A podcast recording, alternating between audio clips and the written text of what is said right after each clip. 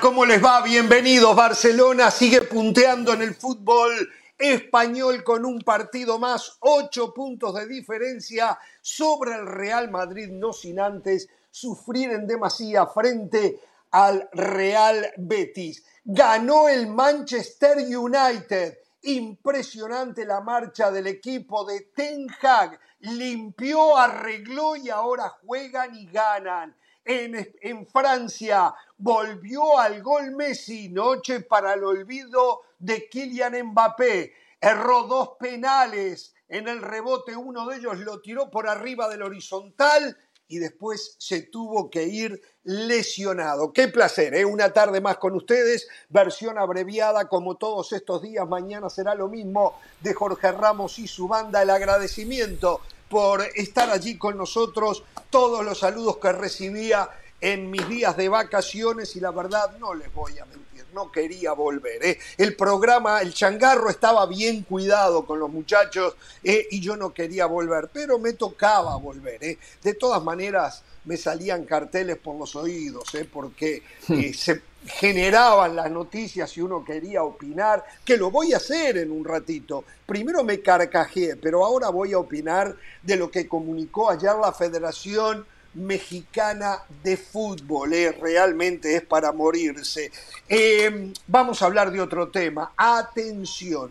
Lo de Julián Araujo al Barcelona es prácticamente un hecho que está caído. Todavía hay un hilo de esperanza, pero la información que maneja ESPN es que por 18 segundos que los papeles llegaron tarde, ahora la FIFA no permitiría el traspaso.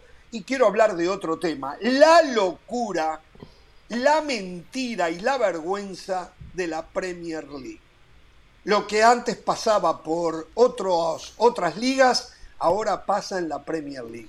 Es una locura, va a estallar la bomba. Como dice Javier Tebas, el presidente de la Liga Española, es un doping financiero. No tiene sos...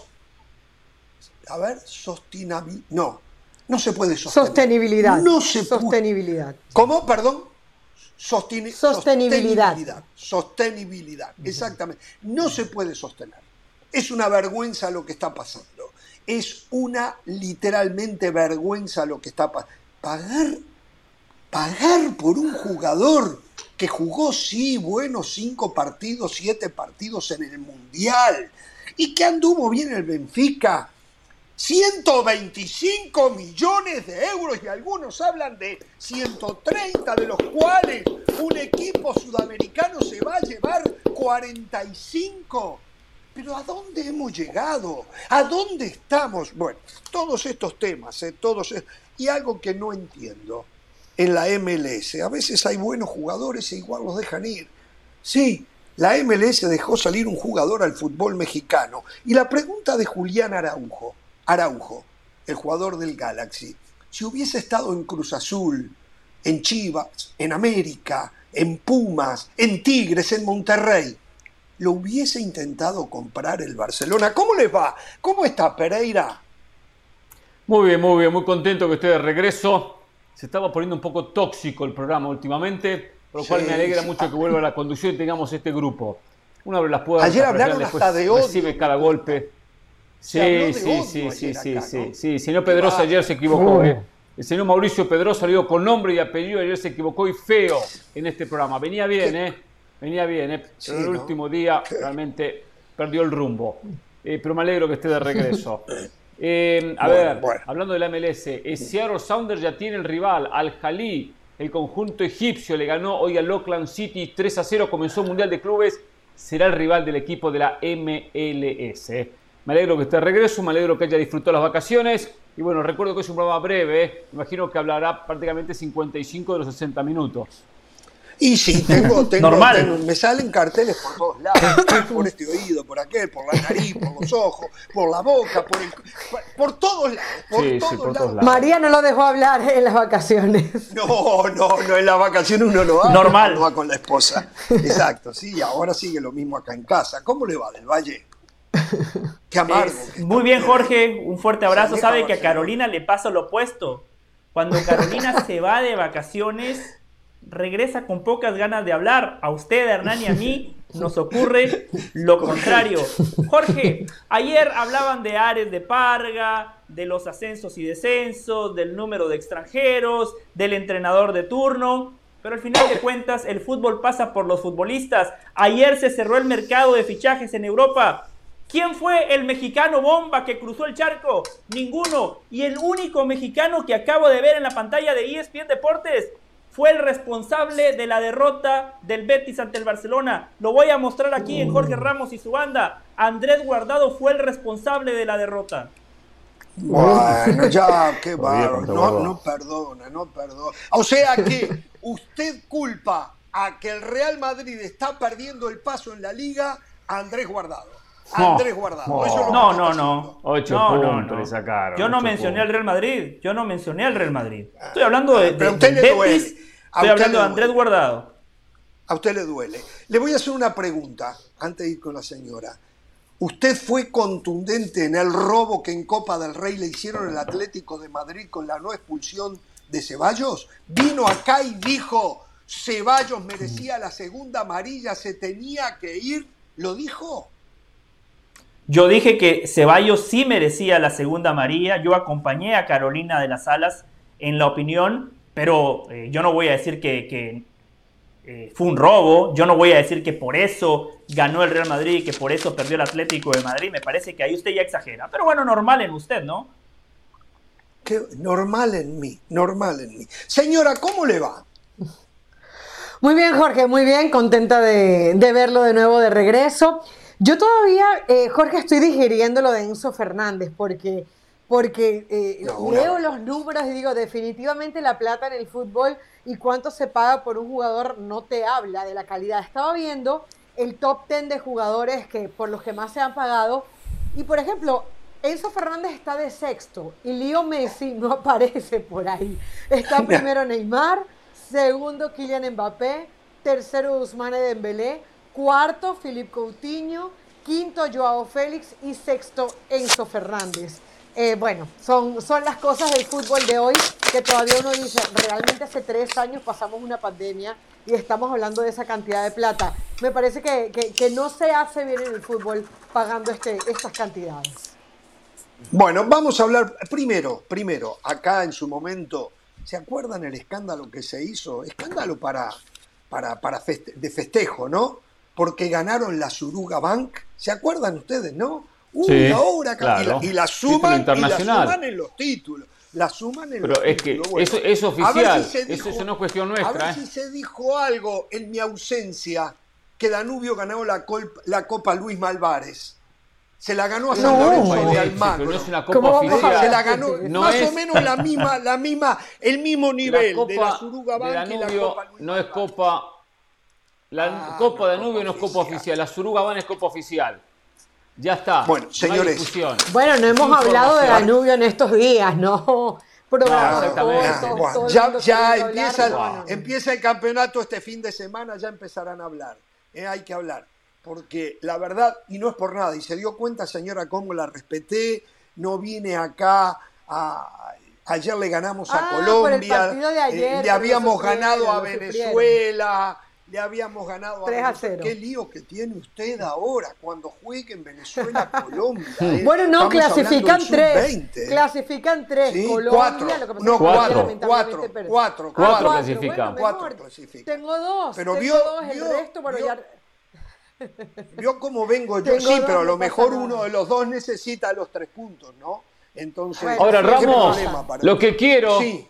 lo que quiero, ahora que me acuerdo, quiero que diga qué pasó con el sorteo, porque Uruguay tuvo el grupo más fácil de todos, ¿eh? A ver si llora ahora, ¿eh? Brasil, Argentina, Colombia, el mismo grupo. No sé qué pasó ahí, ¿eh? Me llamó la atención eso, ¿eh? Y bueno, y bueno, de repente... Los mejores, eh, todos juntos. El presidente de la AUF es muy amigo de Alejandro...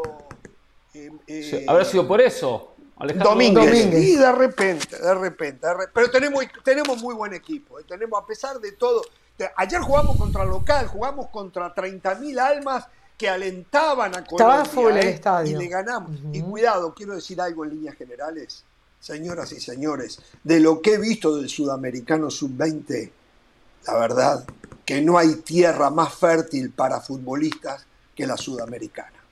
Es impresionante, incluido venezolanos, ecuatorianos, Chico Castillo, número 5 de Ecuador, pero un jugador de un nivel, de una prestancia, de una jerarquía. Él entre varios otros. De Uruguay es impresionante. Y no están los mejores de Brasil y de Argentina. Ojo, no, están, los mejores de Brasil y de Argentina. Hendrik, el del Real Madrid, no, no, no está jugando. Exacto, no, no, no lo prestaron. Entonces, digo, es impresionante que tierra fértil. Jorge, se nos está yendo la gente, ¿eh? Se nos está yendo la gente. Y señores, tema. Ganó, ganó Barcelona. Le cuesta mucho a Barcelona, pero gana. Ganó 2 a 1 frente al Betis. En el primer tiempo pudo haberlo liquidado y después terminó pidiendo la hora. Es un equipo raro hasta para analizar Barcelona. Es un equipo mm. que juega bien al fútbol por momentos, no siempre, pero eh, le cuesta conseguir goles, a pesar de tener a Lewandowski. Es más, el segundo gol gana Lewandowski porque le, le baja una pelota fantástica ganando en un tiro de esquina arriba Araujo, eh, que después define muy bien el polaco que no anduvo, que no anduvo. Eh, no sé qué le pasó a Xavi, pero volvió a jugar con un 4-4-2 y no un 4-3-3. ¿eh? Eh, me llama la atención.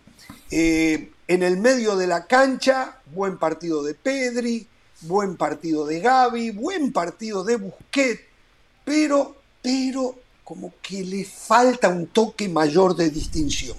Y en el fondo, es donde está más firme, aunque a veces se cometen errores infantiles, incluido el gol del Betis, ¿eh? y tal vez en un ratito lo vamos a estar viendo. Yo creo que Cundé se la quiso alcanzar con el pecho a Ter Stegen, pero se la clavó abajo. Este, en fin, ganó, Una ganó Barcelona 2 a 1, sí. ¿Quién fue el que le metió el pase a, a Valde en la jugada que deriva en el 1 a 0?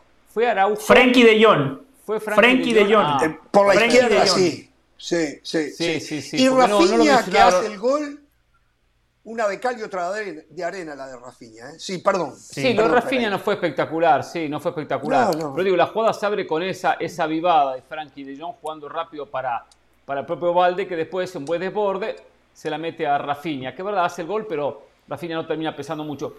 Ojo, Barcelona va creciendo como equipo, ¿eh? Barcelona está creciendo, y me gustó Barcelona. Lo que pasa que Rafinha no es un futbolista, por lo menos no mostró hasta ahora de gran categoría, mm. categoría Barcelona. Como juega con el cuarto volante, que es Gaby, también pierde un poco por izquierda, por ejemplo, cuando tiene a Dembélé junto con Rafinha o cuando tiene a Ansu con Dembélé, dos extremos que acompañan más a Lewandowski. Ahí es donde termina perdiendo peso adelante, pero sin embargo, controló el partido, tuvo las situaciones, controló la pelota, y le llegaron, sí, pues le llegaron, pero no mucho, ¿eh? No le llegaron mucho. O sea, siempre daba esa sensación de apertura de un Barcelona que se va, se va creciendo, se va escapando en la tabla de posiciones. 8 le saca al Real Madrid. Entiendo que el Madrid juega mañana, obligado a ganar sí o sí, pero este conjunto es mucho más sólido partido tras partido. ¿eh? Pese mm. no coincido que el Barcelona. No Xavi. No coincido que el Barcelona juegue con un 4-4-2, es un 4-3-3. Lo que pasa es que Gaby, eh, Gaby es un jugador sumamente inteligente. Cuando ataca se convierte en el tercer delantero. Cuando el Barcelona no tiene la pelota, efectivamente se convierte en un no cuarto coincido en eso. Le da, no coincido en eso. Pero, no es extremo, José. Puede posicionarse, pero no es un extremo. No es un Exacto, no abre la cancha, no, tiene ese es el tema. se lo dejan a Valde. Termina jugando de cuarto volante. Por Dios. Pero bueno, siga, siga, siga. Bueno, Está bien, eh, Gaby cuando ataca al Barcelona juega como extremo más allá de que no sea un extremo. Cuando el Barcelona no tiene la pelota es un cuarto mediocampista. Eh, lo de eh, Ronald Araujo, qué importante es que haya regresado. El otro día contra Sorlos de la Real Sociedad se lo comió. Hoy le tocó cuerpear con Borja Iglesias, se lo comió. El segundo gol del Barcelona, juego aéreo de Ronald Araujo, aparece Robert Lewandowski. Hernán preguntaba, ¿quién le dio la pelota a Valde? La respuesta se la dio Frankie de Jong. La pregunta es, ¿quién le dio el pase a Frankie de Jong? ¿Se dan cuenta? ¿Se dan cuenta que hay que ver más allá de lo que la gente viene a, comentar? Producción, tenemos el gol, por favor. Tenemos el gol. Lo de Andrés Guardado, por favor. Le falta barrio, le falta picardía. tiene 36 años de edad, acaba de entrar al partido, la primera pelota que toca y él se la regala a Frenkie de Jong cuando el equipo está totalmente mal parado. Él propicia de que el Barcelona juegue rápido. Muy bien Frenkie de Jong porque se ha guardado, le faltó barrio y picardía. Al neerlandés le sobró. Por eso después no entiendo por qué le reclaman al árbitro, ah, porque se reanudó donde no fue la falta. Por favor, por un metro no pueden llorar. Si le van a reclamar, que le reclamen a Andrés Guardado. El otro día en la Supercopa de España contra el Barcelona ingresó al minuto 86 y se fue expulsado porque recibió dos tarjetas amarillas en los tiempos extra. Aquí acababa de ingresar, entra desconcentrado. Andrés Guardado termina propiciando el primer gol del Barcelona, el gol que abre la lata. No hay manera de disculpar a un futbolista con la trayectoria y la experiencia de Andrés Guardado.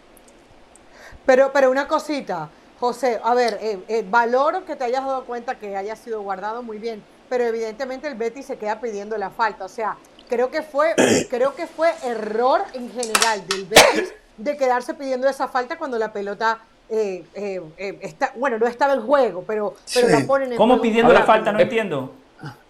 O sea, pidiendo que la falta fuera un poquitico más atrás, porque eso es lo que entiendo que está pidiendo. De hecho, Canales, después del gol, le reclama al árbitro principal justamente eso. Se pone en juego la pelota, el, Barcelona aprovecha la jugada y termina generando el gol. eso es lo que yo estoy viendo en este momento en la repetición. José, lo felicito por lo que por este detalle que nos trae, parece muy bueno. Solo me queda la duda, ¿Guardado es el que le pasa la pelota al futbolista del Barcelona ya cuando la pelota está parada porque hay una falta? Porque como no... Es correcto, Hernán. Sí, pero espere, espere, yo, eh, yo acabo de ver la jugada. Exacto. Sí reanuda rápido, pero reanuda más atrás de donde fue la falta, no más adelante, ¿eh? Sí, más atrás. Correcto. yo lo que pregunto es... ¿Qué protestan? Yo lo que, lo que pregunto es ¿Dónde está el error de guardado? Es el que le entrega la pelota cuando la pelota está, no está en movimiento. O sea, cuando la jugada está parada, le entrega la pelota a Frankie de Jong. Es el guardado. No el que comete la falta, sino el que la entrega. Sí. O sea, alguien la tenía que cobrar. sí. Pero ¿cuál es el error del eh. guardado si la pelota no está en movimiento? o sea, él, lo que está haciendo es la, entregarle el balón. Claro, y por eso facilita, facilita que el otro juegue rápido. La pelota hay que esconderle. Eso es hilar fino, ¿eh? Que se posicione. Muy bien, Hernán. Usted sí, tuvo barrio, Hernán. Qué bueno que Eso es hilar fino, ¿eh? Eso pero es, un detalle. No, no, no, no, no. Está bien. Es fino, es fino. Está bien. Pero, pero digo dos cosas. Está, bien. es fino. Yo por eso lo felicito a José, pero, lo siguiente. Tiene un punto un 0 a 0 sí, que fue la jugada clave para abrir el partido. Segundo, no hay futbolista que en situación como esta la pelota la tira. Si no es lejos, se hace el tonto, pero no se la entrega al rival. No, no, no. Nunca el entregársela equipo, Su equipo estaba perdiendo 1 a 0 y quería acelerar el trámite él. Ellos iban No, no, no, el partido estaba 0 a 0. a 0. El partido estaba 0 a 0. Ah, no, 0 a 0 en esa jugada. perdón, 0 a 0. Jugaban, bueno, jugaban en casa. O sea, no, pero es, la pelota al rival. es válido. Es válido, muy bien. Está bien. Es que Jorge dice, Jorge dice silar fino, es un pequeño detalle, sí, pero al final de cuentas el fútbol, los partidos como el que acabamos de presenciar, se definen por pequeños detalles. Sí. ¿Cómo le ganó la Copa América Argentina a México? Ramos lo va a recordar. La final argentina. Ah, lateral. ¿Lo recuerda? Lateral. Saque de banda Una vivada de Simeone. Una vivada de Simeone, que a Simeone no le tocaba sacar el lateral. No le tocaba sacar el lateral. Pero cuando vio la pelota la sacó rápido para Batistuta como de gol, 1 a 0. Después llega un segundo. Pero son esos pequeños detalles que en partidos como este son muy importantes. Bueno, sí, sí, ganó por, eso la palabra Real Madrid. Jorge. Mañana Real Madrid con Valencia. Real Madrid tiene que ganar, ¿eh? Porque si no, no tengo que a despedirse. Pero se le complica muchísimo la liga, ¿eh? Sí, la escucho, señor. Sí. Sí, eh, bueno, quería dar un poquito mi opinión del partido. Sí, no, a ver, mm. sí siento que el Barcelona ha venido mejorando y sobre todo que en, ese, en esa mejoría está obteniendo resultados. Se queda con la, con la Supercopa de España, eh, suma de a tres, pero yo siento, y, y, no quiero aprovechar esta victoria del Barcelona para decir todo perfecto en el equipo de Xavi, que sí le falta punch. O sea, hasta el momento de este gol, eh, como que dominaba, llegaba, pero no lo, no lo hacía de manera contundente. De hecho, me parecía que las llegadas del Betty eran como más peligrosas que las que podía hacer el mismo Barcelona. Para destacar para mí, por ejemplo, la línea de cuatro atrás, que tenía tanto problema. Eh, evidentemente, la llegada de Araujo le ayuda. Nos queda claro, y lo decía el otro día también del Valle, que va a jugar por el lado derecho cuando esté con Vinicius o algún partido muy especial, pero el lateral derecho es Cundé. Me está gustando lo de Valde, sobre todo en proyección. Ya luego para defender me parece que no es tan fino, pero me está gustando lo del Valde, lo de Valde. Christensen, que me recuerdo que era la pareja de Rudiger o era eh, uno de los centrales del Chelsea, pensábamos que Rudiger era mejor que Christensen de repente en el papel y está resultándole más al Barcelona que al Real Madrid Rudiger. Entonces veo cosas buenas. Creo que no están todavía para tirar cohetes al aire, que le falta al equipo, pero en un día donde Lewandowski no hizo un gran partido, ni Rafinha tampoco, y tienen a Dembélé lesionado, obtener tres puntos me parece que es muy válido. Hay que tomar en contexto también el rival, ¿eh? Una cosa cortita. Primero, el rival es un equipo bravísimo en su cancha. Y segundo, ¿Sí? Condé como lateral. Condé tiene mucha marca. A mí me encanta Condé como defensa, pero más como defensa central. Como lateral no tiene las, aunque sale, no tiene la penetración de un lateral haciendo daño en territorio contrario. No lo tiene. No es esos laterales como, es Jordi Alba eh, eh, por izquierda. Y tiene mucha llegada, mucha presencia en ataque. De todas maneras, Pereira, eh, está, sí, está jugando fuera de posición, pero hoy por hoy no veo como Cundé eh, va a desplazar. Bueno, Araujo ni que hablar, para mí hoy Araujo está entre los mejores zagueros del mundo, pero al Christensen del que hablaba recién Carolina, tampoco están rindiendo no, yo lo que hablo, muy buen nivel. Yo no digo sacarlo. Y Cundé, a pesar de sus limitaciones, es mejor que Sergi Roberto, que es la otra opción que tiene. No, sí. no, no, yo, para mí, hay otra, para mí hay otra opción. Yo lo que digo, para mí hay otra opción. Hay que atacar mucho con los laterales, perdón, José, hay que atacar mucho con los laterales, que es el factor sorpresa. Valde llegó, hizo daño, como siempre lo hacía el propio eh, Jordi Alba, como lo veíamos en su momento por derecha Dani Alves. Saludos para Dani Alves, sí. está pasando muy mal. Pero, pero lo de Conde, digo. No, no, pobre no, discúlpeme, eh, pobre no. Eh. está pasando muy mal. Bueno, está bien. Ah, la, está pasando muy mal, Dani Alves. Pobre no. Eh, encima ahora su esposa le pidió el divorcio. Eh, lo de lo de Condé, digo, el lateral es bueno que tenga esa presencia en ataque, que desborde más, que, que, que, que, acompañe más al extremo. A eso voy, ¿no? En ataque no tiene tantas tanta experiencia o tanto recorrido para hacer daño. Pero, pero defendiendo muy bueno. ¿eh? Y entiendo que no tiene tantas opciones por esa banda. Sí, bueno, señores, cambiemos, cambiemos, sí no, no, no, no, del Valle. No, pero quería decir, me quedé con las ganas de saber cuál es la opción del lateral derecho. La otra opción es que Valde maneja los dos perfiles. lo ideal, lo ideal, en ah. algún caso de emergencia, Cundé y Araujo de centrales me parece que todavía es una saga que podría dar más confianza. Jordi Alba por izquierda, Valdé por derecha. Y sí, Cundé tiene mucha más marca, pero esa es la virtud de este Barcelona, ¿eh? Con el de hoy ha recibido nada más siete goles en lo que va de la liga. Esa es la principal virtud del Barcelona. Es muy cierto. ¿Cuántas veces acá no dijimos? ¿Cuántas veces acá no dijimos y yo encabezaba aquello de que Barcelona tenía grandes problemas defensivos, que el retroceso defensivo era muy malo, que perdía a espaldas de Busquets. Sin embargo, hoy en cuanto a estadística, aquello ha quedado de lado, ¿eh? y lo acaba de señalar José del Valle. Eh, señores, ayer llegué de mis vacaciones eh, y bueno, vine y me metí a la cama un rato porque llegué a las 6 de la mañana. Cuando me levanté, hmm. me encuentro con la decisión de la Federación, un comunicado de la Federación Mexicana de Fútbol, donde hablaba que estaban haciendo movimientos para mejorar, para ayudar al fútbol mexicano. Y entonces me puse a ver los movimientos y me empecé a reír. Mi esposa dice, comparte el chiste. Le digo, no, no, no, no es un chiste. Lo que yo estoy leyendo, Cuca, Cuca le dicen a mi esposa, o le decimos, le digo, es que no se puede creer la desfachatez de la dirigencia del fútbol mexicano diciendo lo que le está diciendo a la afición mexicana. Porque no hay otra que es una desfachatez. Siguen desfigurando y poco y nada hacen por mejorar la situación de un fútbol que tiene mucha plata, pero que no tiene imaginación para mejorar o no la quiere. Yo creo que no les interesa. ¿A qué me refiero? Dicen, se elimina el repechaje de la apertura, o sea, del próximo campeonato 2023. Pero eso no es ayudar, eso es hacer lo que, o deshacer lo horrible que habían hecho inventándose ese repechaje. Se elimina el repechaje. Voy a ser bastante rápido. Se retoma el ascenso y descenso. Eso no necesariamente es ayudar, aunque después termine ayudando.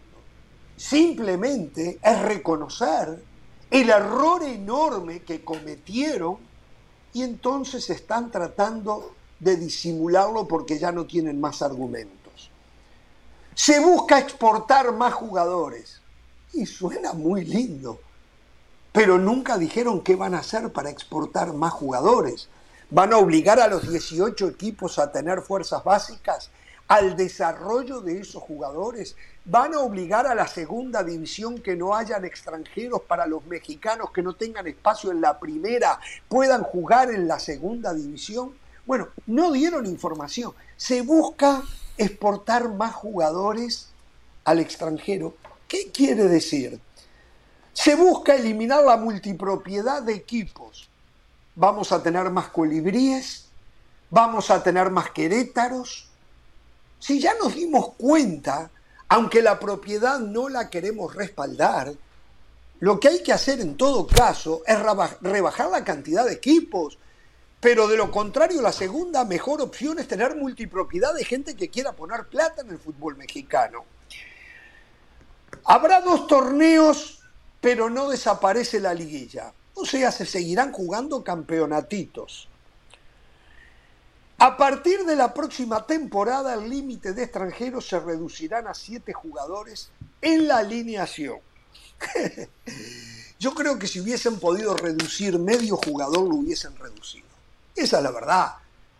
Simplemente lo hacen para darle a todo el mundo a tole con el dedo. No querían. Si usted de verdad quiere reducir y ayudar, usted reduce a cuatro, cinco como máximo.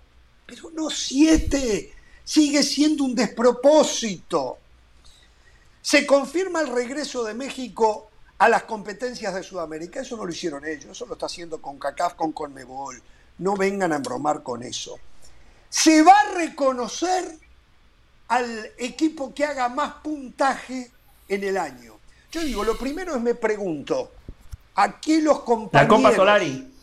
Los compañeros Así se dijeron, esto lo dijo Jorge Ramos hace varios años. Porque acá cuando no, no, algo no dijimos, no. le da la razón, no lo recordamos, esto ¿eh? lo dijo Jorge Ramos hace varios. ¿Cuánto hace que yo les dije que es una vergüenza, pero seguramente lo dijo? nadie, nadie señaló no, no. Eh, que yo lo había dicho esto hace años. No, no, su propuesta era otra. Sabíamos, pero sí, sí, sabíamos que mi propuesta era otra.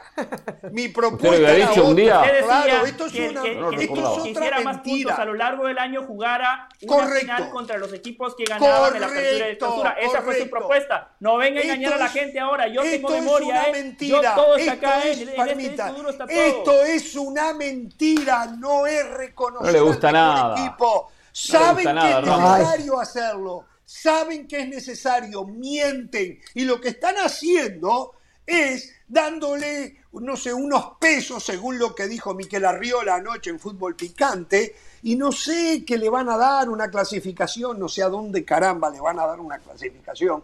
Señores, pero van a seguir con los dos cuentitos ¿eh?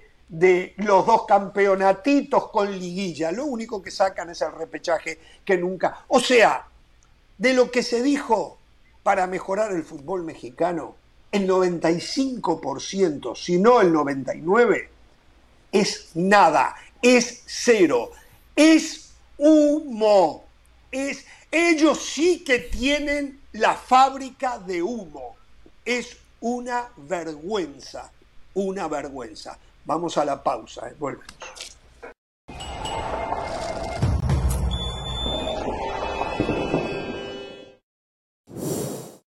La editorial del día es traída a ustedes por State Farm. Como un buen vecino, State Farm está ahí.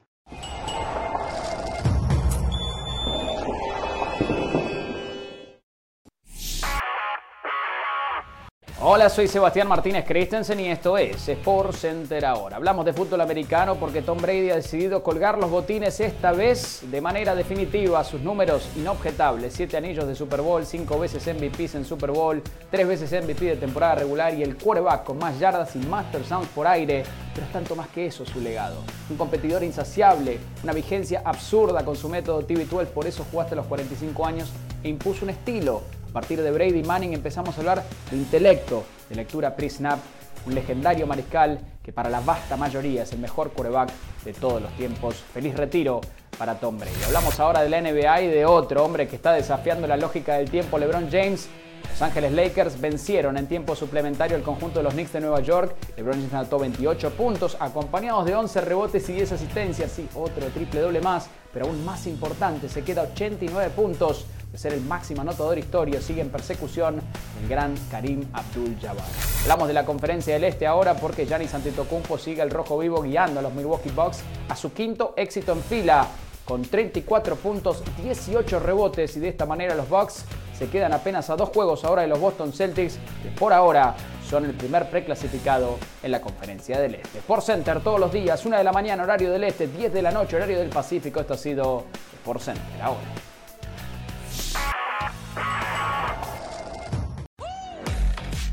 Recuerden que este jueves el Real Madrid recibe al Valencia a partir de las 2 y 55 de la tarde, hora del este, 11 y 55 de la mañana en el Pacífico. Y en cuanto termina el partido, estaremos aquí en Jorge Ramos y su banda con todo el análisis y la polémica. Toda la pasión de la Liga Española se vive por la pantalla de ESPN Deportes.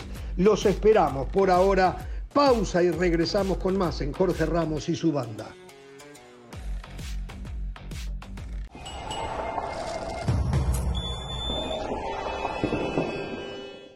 Para celebrar los precios sorprendentemente bajos de State Farm, te invitamos a disfrutar un nuevo episodio de Jorge Ramos y su banda. Disfrútalo y luego comienza a ahorrar con el seguro de auto de State Farm. Contacta hoy mismo a un agente llamando al 1-800 State Farm. Como un buen vecino, State Farm está ahí.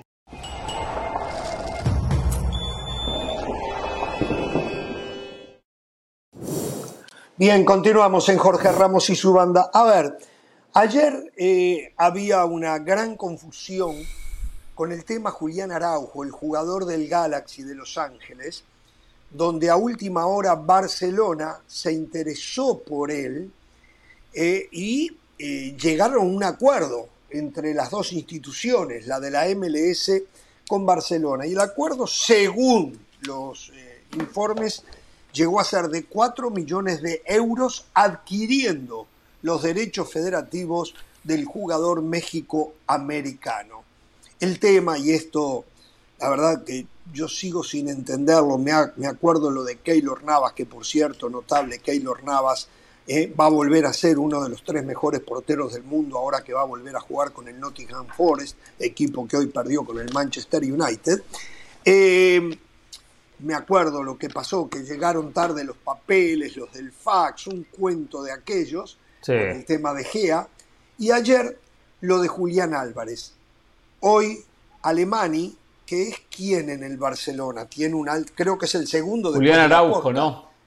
Julián Álvarez. Exacto, hablo de Julián Araujo, dale con Álvarez. Julián Araujo llegó 18 segundos tarde. Lo primero que me tengo que preguntar es si de verdad querían hacer ese negocio, ¿por qué había que esperar hasta último minuto? ¿Y cómo puede ser? ¿Cómo puede ser que les llegue 18 minutos, segundos, no minutos, segundos tarde?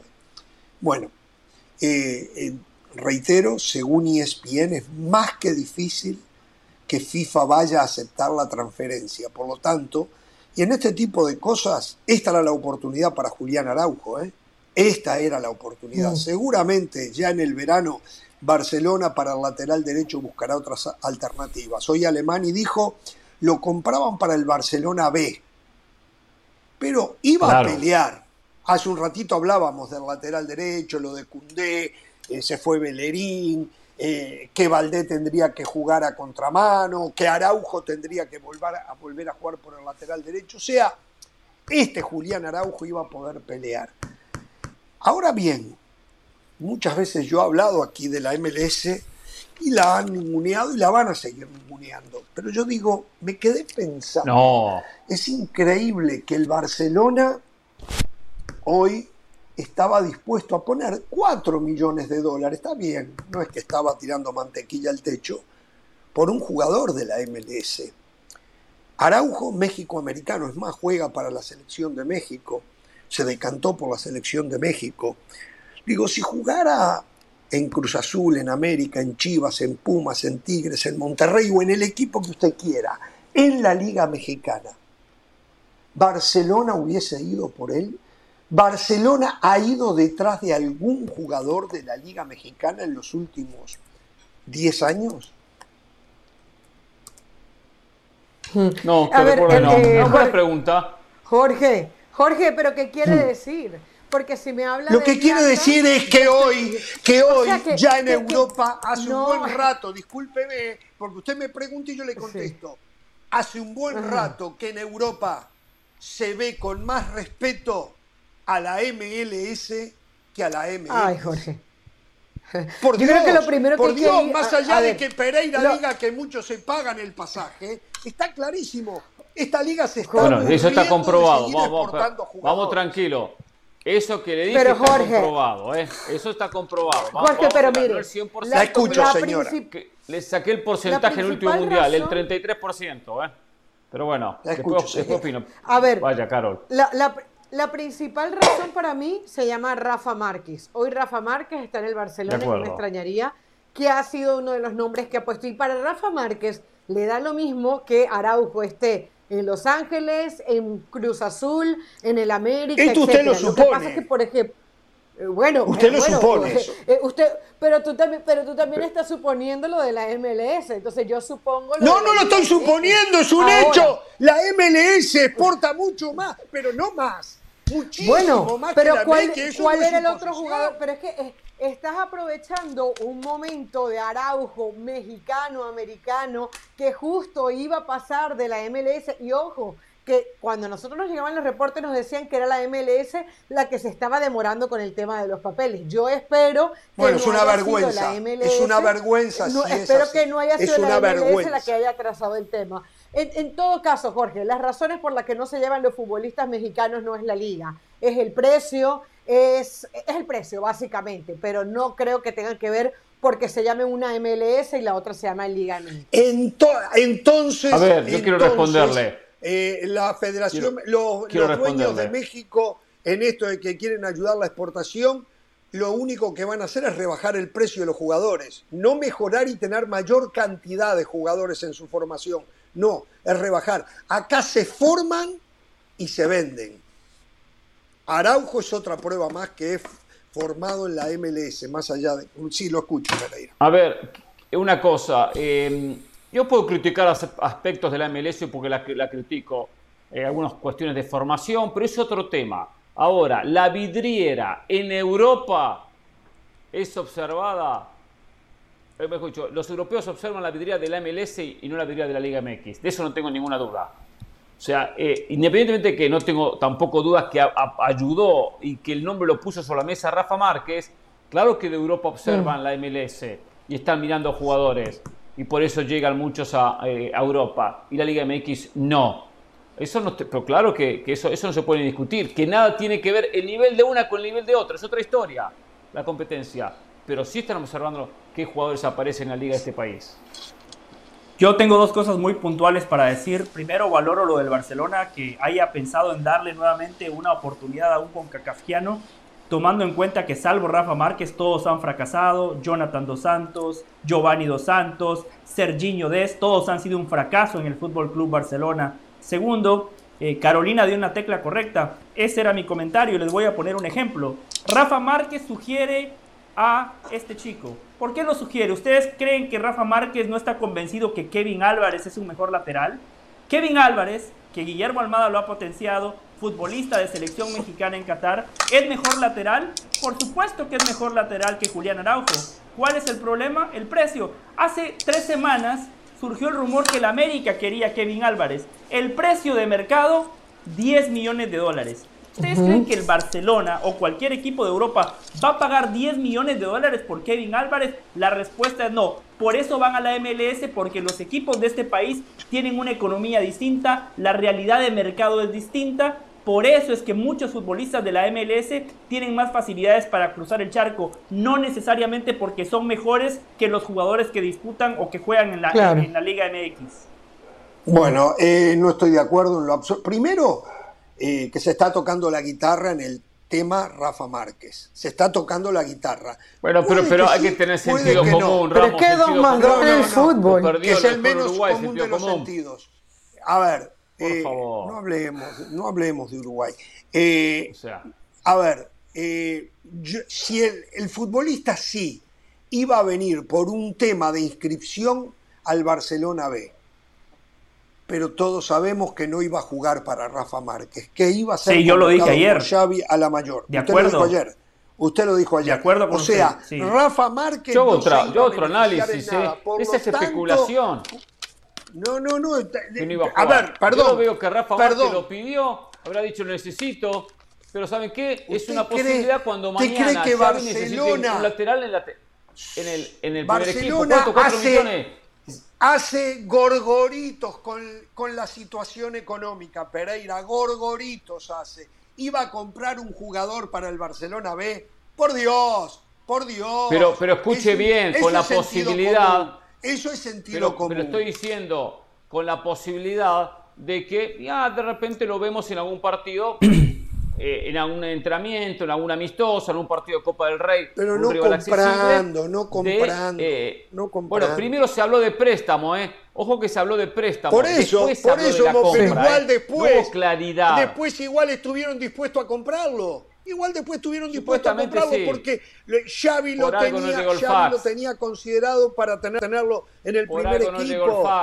Vamos a la pausa. Al volver hablamos del técnico de la selección mexicana.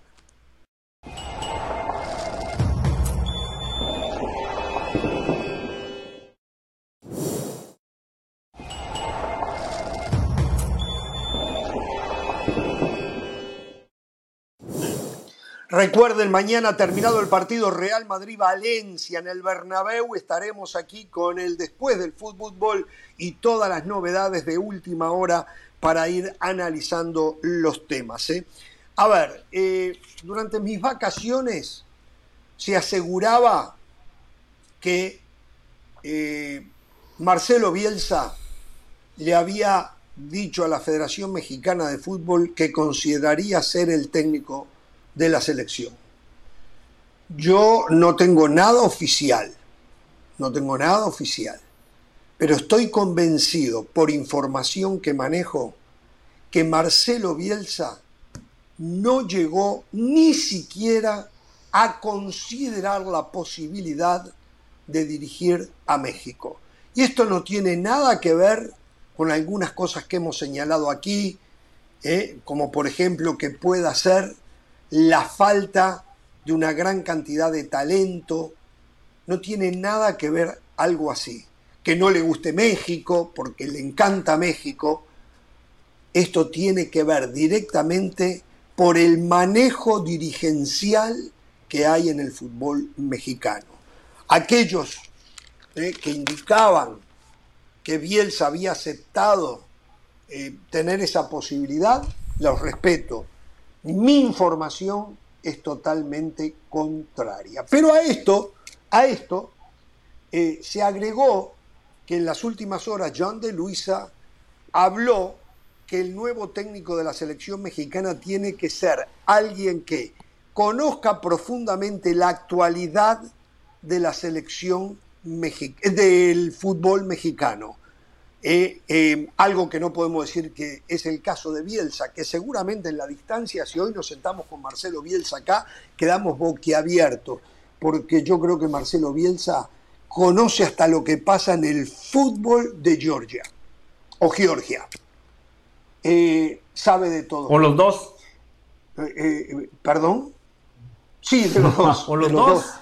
Sí, Seguramente sí, sí, también sigue el. Atlanta United que está en Georgia. Exacto, exacto, Georgia, exacto. claro. Así que yo, Marcelo Bielsa, ahora que Marcelo Bielsa pueda ser considerado y él pueda analizar la posibilidad de dirigir a Estados Unidos, es diferente porque hay una diferente manera de conducirse ¿eh? en cuanto al trato humano y el respeto a beneficiar primero la competitividad por encima de... Es más, lo que dijo en las últimas horas, los últimos días, el Tata Martino, el cual tiene una muy estrecha relación con Marcelo Bielsa, creo que es un mensaje exacto, ¿no? Donde dijo el Tata Martino, eh, palabras, más palabras menos, que eh, era hora que el fútbol mexicano priorizara lo deportivo por encima de lo económico.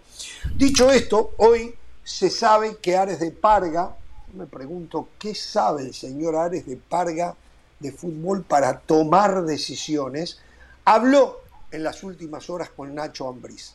Por lo tanto, hay tres técnicos en carrera. Uno es Guillermo Almada, el otro es Miguel Herrera y el otro es Nacho Ambriz. Si es que no lo sé, Nacho Ambriz le haya contestado a De Parga que sí le interesa dirigir la selección. John de Luisa dijo que quien vaya a ser el técnico de la selección tiene que tomarlo inmediatamente para los partidos de la Nations League contra Surinam, en- ahora en, en marzo, y contra quién otro? Eh, Jamaica. no- y Jamaica, y Jamaica. Por todo esto, opinión, no tengo información, ¿eh? yo creo que el panorama está muy claro para Miguel Herrera, que no tiene compromiso alguno con nadie, mientras que los otros dos, Almada con Pachuca, Nacho Ambriz con Toluca, puede ser que los equipos le permitan irse a los técnicos, podría ser que la Federación Mexicana les aceptara eh, eh, Por compartir contrato. la actividad hasta el mes de junio, exactamente, pero yo creo que me da la impresión a mí que todo se perfila para que sea Miguel Herrera el técnico de la selección mexicana. Insisto, para mí debe de ser un mexicano. Esto lo dije hace mucho tiempo. Los escucho. Eh, me, gusta, me encanta que hayan puesto a, a aunque sea última hora, pero que se haya, se haya subido a esta posibilidad de ser técnico. Digo porque él en su momento lo declaró, nadie habló conmigo. Quizás eso es lo que están buscando, ¿eh? hablar con él para decir, sí, hablamos con él. Y después no haya reclamos o reproches a futuro, porque también eso se hace. Eh, de los tres, el que más me gusta, aunque me encanta Armada como técnico, pero en eso coincido con Ramos, por la nacionalidad. Es mexicano y el técnico tiene que ser mexicano después del caos que generó la presencia de Martino y de Osorio. Entre Ambriz y Herrera me quedo sin duda con el técnico de Toluca. Para mí debería de ser Guillermo Almada, pero a diferencia de Jorge, yo no descarto a Marcelo Bielsa. Ayer cuando John de Luisa habló del perfil, para mí ese perfil es más Bielsa que Miguel Herrera, es más Bielsa que Guillermo Almada, es más Bielsa que Nacho Ambriz. Porque decía un técnico ganador y, y existe la percepción de que Marcelo Bielsa no ha ganado. Marcelo Bielsa tiene Bueno, más usted ha títulos que Guillermo ayudado a esa percepción. más títulos ¿eh? que Miguel Usted ha ayudado a esa percepción, que no se le olvide, ¿eh? Que no se le olvide. Usted está muy joven, ¿eh? Como No. para empezar a olvidarse las cosas que usted dice acá, ¿eh? No, no, no. Yo he dicho otras cosas. Yo digo que Marcelo Bielsa no es para equipos grandes y México no es una selección grande. Por eso sería el Oh. matrimonio perfecto. Pero no me interrumpa, por favor, porque así le doy espacio a Caro. Bielsa tiene más títulos que los otros candidatos. John de Luisa habló de que conozca distintos vestidores. Habló de que en 60 días pueda tener un equipo, a diferencia de entrenadores que tienen todo un año para trabajar. Marcelo Bielsa tiene experiencia con selecciones nacionales. Yo, honestamente, no descarto a Marcelo Bielsa. Ahora, mi opinión es Guillermo Almada.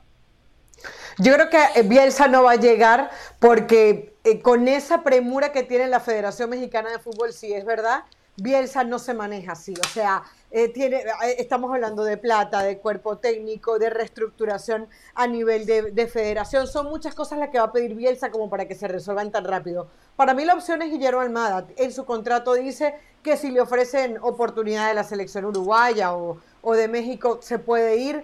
Eh, y, se nota que quiere dirigir la selección mexicana. El otro día hablaba con nuestros Sí. compañeros y, y se nota que tiene ganas. Así que yo creo que va a ser Almada. Bueno, eh, tenemos que hacer una nueva pausa. ¿eh? Eh, No.